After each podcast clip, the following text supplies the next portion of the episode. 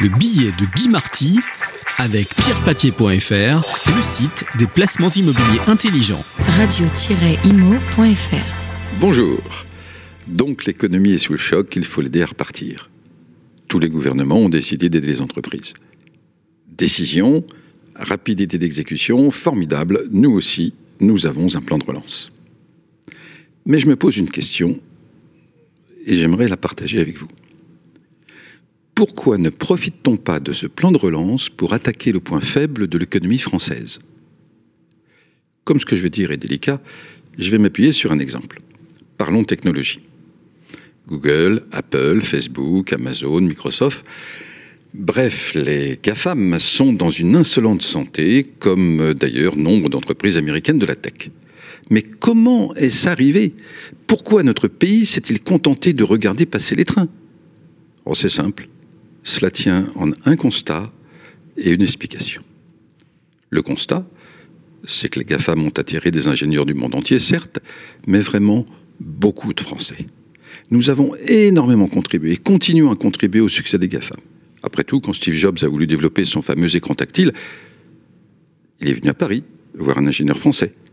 Et ce n'est qu'une anecdote parmi d'autres, car il y a aujourd'hui plus de 100 000 Français dans la Silicon Valley, dont certains à des postes majeurs, des talents qui ont fait leurs études en France et puis sont partis.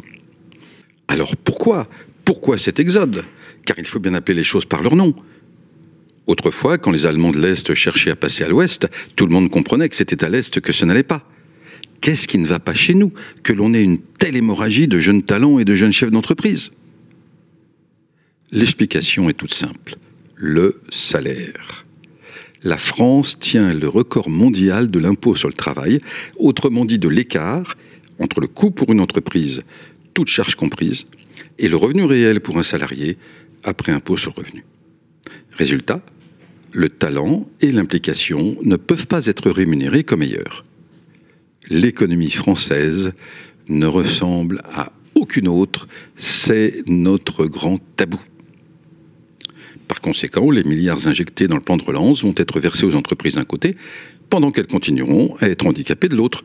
C'est comme si vous essayez de remplir une baignoire à un bout, pendant qu'elle se vide à l'autre bout. Il suffirait de consacrer une partie du plan de relance à réduire soit les charges des entreprises, soit l'impôt sur les revenus du travail, ce qui va dans le même sens de toute façon, alors on aiderait pour de bon l'économie française à moyen et long terme. Nous voulons une reprise économique et qui dure. Innovons, récompensons le travail. C'est lui, le travail, le moteur de la croissance. Je vous souhaite une très belle journée. Le billet de Guy Marty avec pierrepapier.fr, le site des placements immobiliers intelligents. Radio-imo.fr